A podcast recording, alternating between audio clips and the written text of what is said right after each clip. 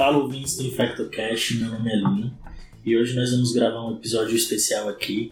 Eu convidei o Dr. Marcelo Magri, professor aqui do Departamento de Moléstias Infecciosas e Parasitárias do HCFMUSP, para gravar um, um episódio sobre mucormicose. Ele é especialista em micoses e eu acho que vai ser bem legal esse papo. Tudo bem, doutor? Tudo bem. Em primeiro lugar, gostaria de agradecer a oportunidade de estar falando é, dessa micose que eu estudo há vários anos e que ganhou agora uma projeção aí mundial por conta dos quadros de Covid é, relacionados à mucormicose.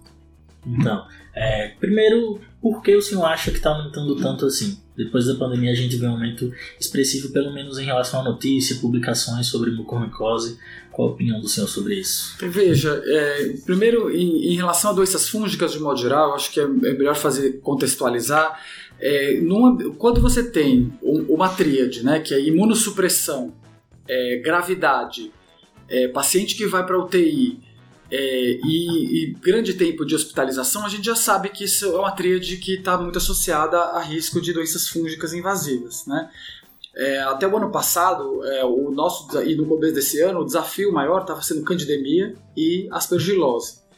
E nesse momento, é, é, meados aí de maio, a gente tem a notícia, que na verdade isso já vem desde o começo, do aumento dos casos de mucormicose, dos quais mais de 80% são da Índia é, relacionados à Covid. É, no caso da Índia, particularmente, ele, eles, eles têm uma questão que é um pouco diferente da que a gente vê aqui no Brasil. É uma população diabética, é, a Índia é o segundo país no mundo de, de, em, em, prevalência de diabetes, especialmente diabetes tipo 2, então uma diabetes mais tardia, que vai acometer uma população acima de 50 anos, 50, 60, 70, ou seja, é uma população também suscetível ao Covid.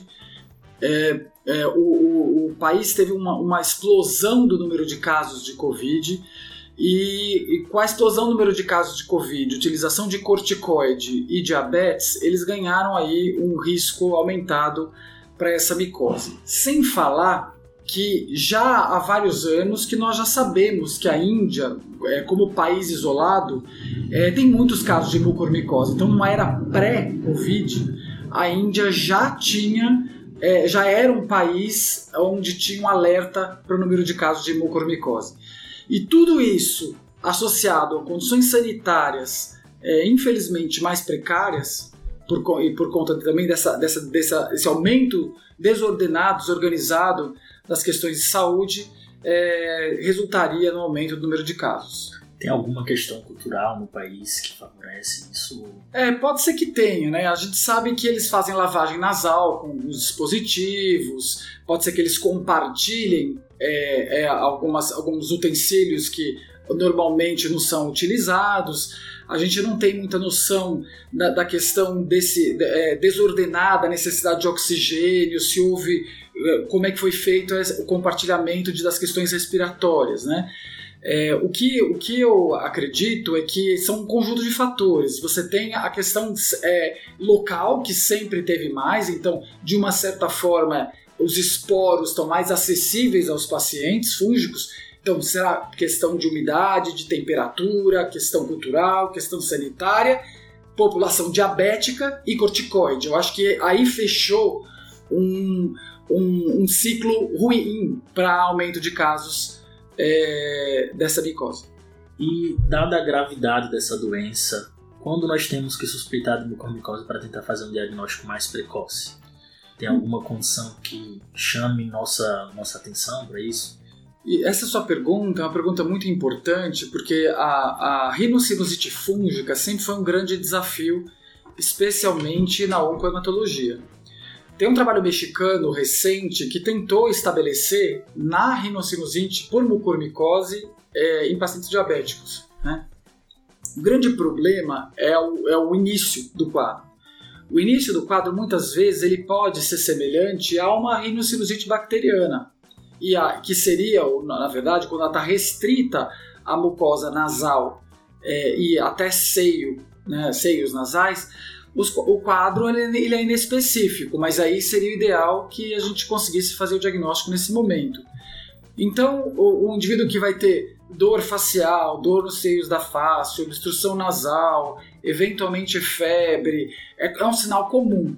a, a, várias doenças. Agora, numa situação epidemiológica onde você tem uma, uma, uma, um aumento considerável no número de casos, esse seria um sinal precoce. Quer dizer, eu tenho uma sinusite grave num paciente diabético que teve Covid até seis semanas é, é, anterior e que é diabético e, e que tomou corticoide, que faz um quadro de sinusite, talvez nesse momento a gente tenha que, que soar um alarme para uma possibilidade de uma rinocinogite fúngica.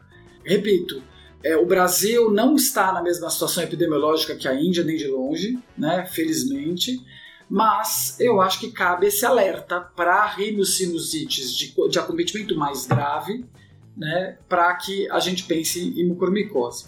O outro ponto, a gente tem sinais é, é, intermediários e sinais mais tardios.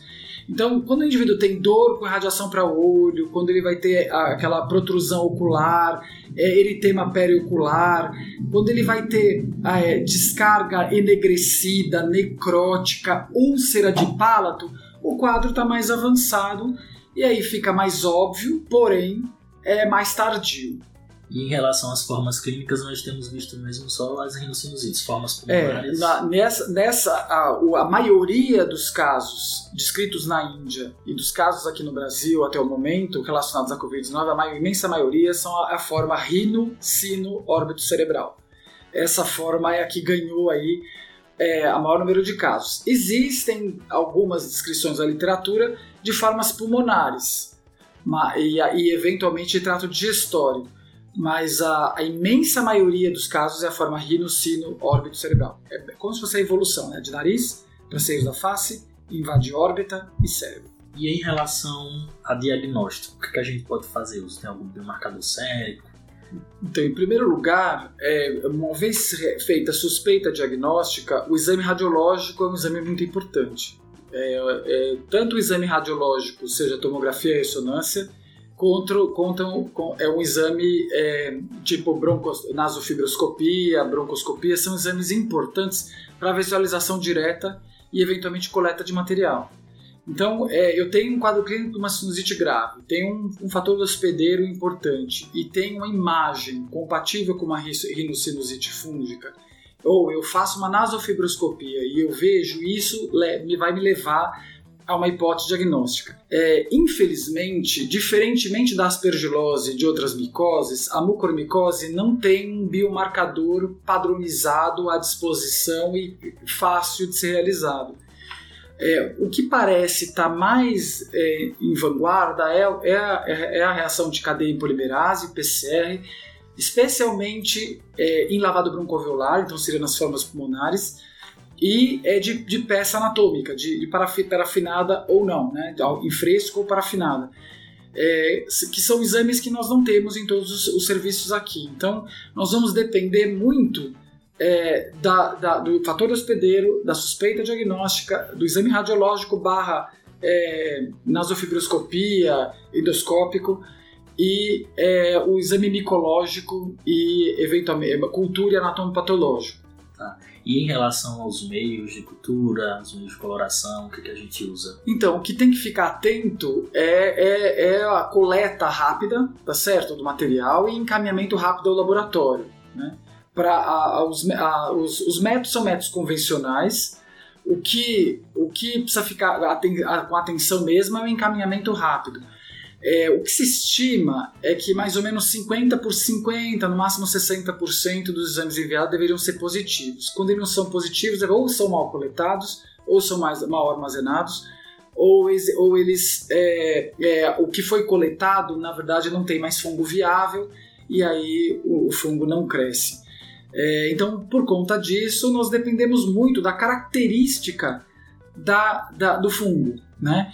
Então aí eu vou, vou fazer um, um, um, é, um adendo.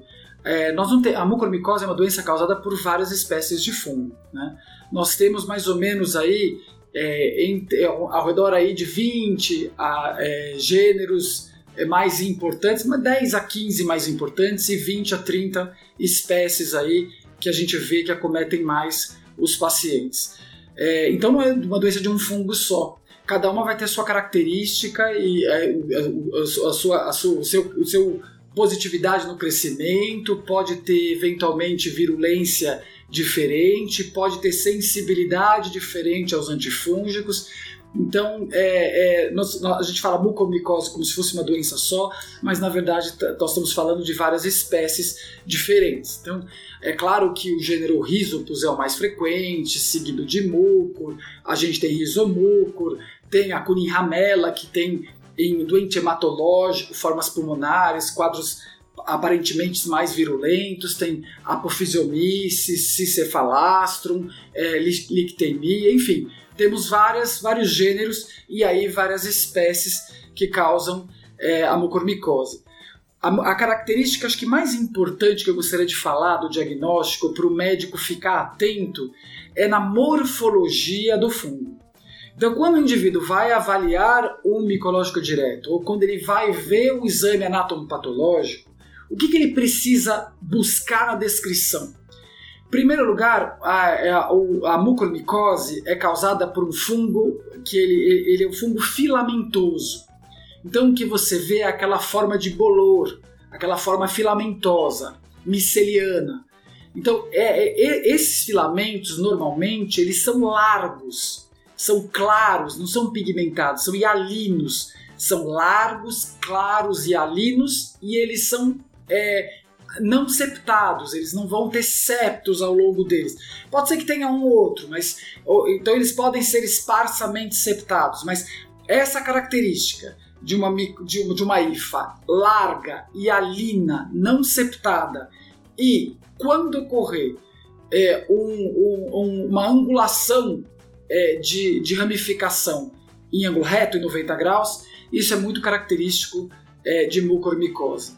Você ter uma ideia só, existem é, é, outros fungos que também são hialinos e que são septados e que normalmente as hifas são mais finas, vão variar aí de 2 a 5 micrômetros. Na mucormicose vai variar de 6 a 25. Então, para ficar bem claro, que a característica mais importante é a IFA larga. IFA larga, ausência ou poucos septos e podendo ou não é, avaliar as ramificações e essas ramificações são é, é, é em ângulo reto.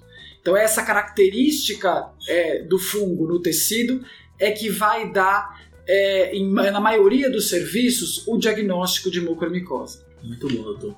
E em relação ao tratamento, o que a gente tem de drogas no mercado, o que, que a gente pode fazer? Então, em primeiro lugar, o tratamento da mucormicose envolve três pilares fundamentais. O primeiro deles é a gente encarar a mucormicose como se fosse um tumor de fungo. Então, a, a questão cirúrgica, o desbridamento com margem de segurança, ele é muito importante para o êxito do tratamento antifúngico. Então, é, o primeiro pilar, da minha opinião, seria o desbridamento cirúrgico. O segundo pilar é tentar controlar ou eliminar as condições de base. Então, se o indivíduo é diabético, é, o ideal é controlar o mais rapidamente esse diabetes. Se o indivíduo está em uso de imunossupressores, sempre que possível eles devem ser retirados. Claro que se pensar em doentes transplantados, doentes que precisam continuar, obviamente vão continuar, mas sempre que possível a gente deve diminuir ou retirar esse fator predisponente é, que está levando à mucormicose. E o terceiro pilar é antifúngico imediato. Então, com relação ao tratamento antifúngico, é, a, o que nós temos é, da experiência acumulada na literatura, uma, é, nós temos que ficar muito, tem que ficar muito claro que a mucormicose é uma doença rara e por ela ser rara, é, não, não, não, a literatura carece de estudos randomizados controlados. Então, a maior parte dos estudos são retrospectivos, série de casos e caso controle. Então, o que, que, se tem na literatura? Que a gente deve, deveria usar é, é polieno, que a, da classe dos polienos a droga é a anfotericina B, preferencialmente a formulação lipídica, porque nós vamos usar doses elevadas é, de antifúngico e aí aumenta o risco de toxicidade, aonde a maior experiência está com a anfotericina lipossomal. Até porque a, a, a doença pode acometer o sistema nervoso central e nesse sítio a lipossomal é a droga de escolha para tratar esse fungo nesse sistema.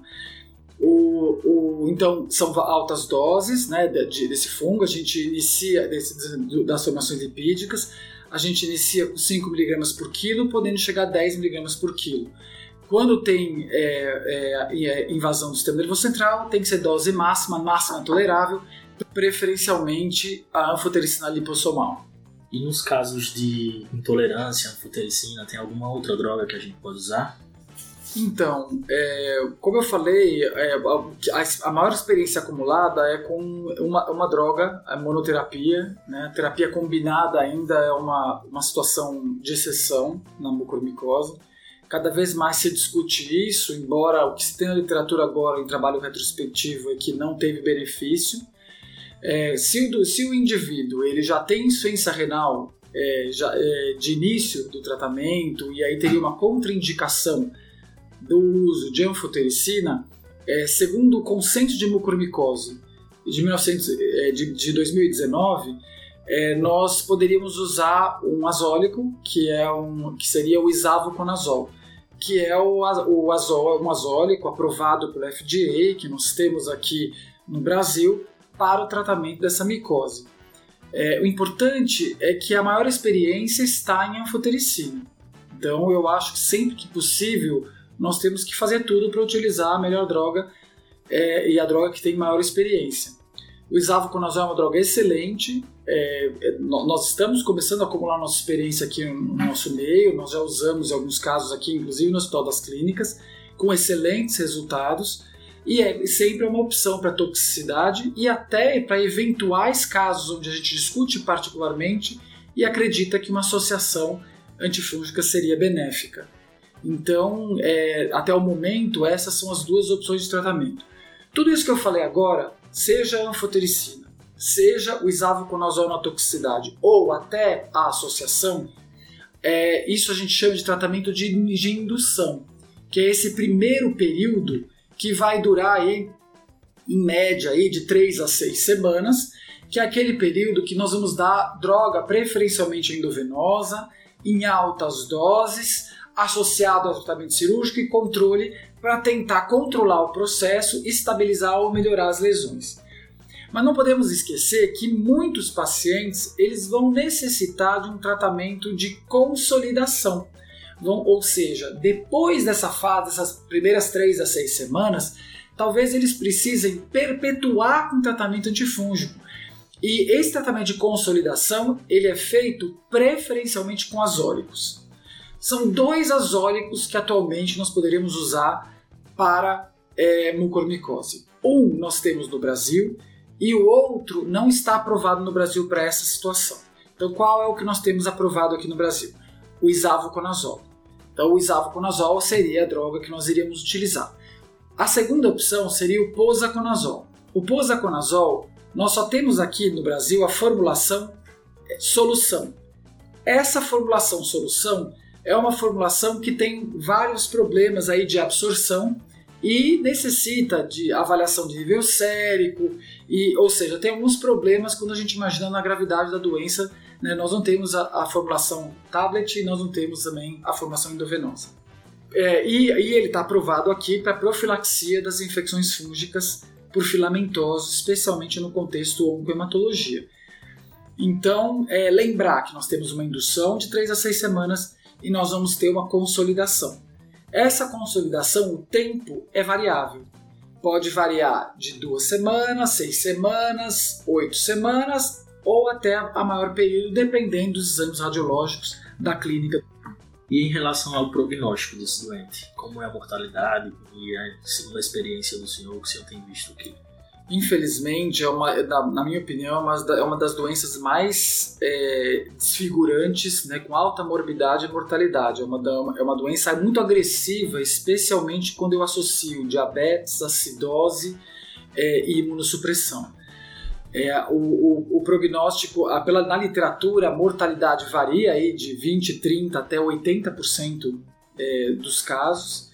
É, o que a gente tem de relatos da Índia em Covid, a mortalidade está menor do que isso, mas é, o que tem de dado, eles ainda não fecharam o segmento a longo prazo, porque a gente vê que uma, uma porcentagem vai morrer inicial, mas outras vai recidivar e vão ter outras complicações para frente. Mas ah, eu estimo aí é, é, na, na, na, na, minha vida, que eu já vi, ao redor de 40%, 50%. Então é uma doença com alta é, mortalidade, muitas vezes com a morbidade alta, ou seja, é uma necessidade de cirurgia com retirada de, de, de ossos da face, com retirada de, de, de, de olho, né? com, ou seja, perda de visão, perda de ossos da face, muitas vezes com é, é, desfigurando é, o paciente. Né? Então, é, é, é, muito localmente invasiva, então às vezes a gente já viu casos de rinocinusite que não, não, não, progrediram para a órbita cerebral, mas o indivíduo teve bastante perda de substância na face, ficando com o rosto desfigurado. Então é, é uma doença que merece bastante cuidado e preocupação.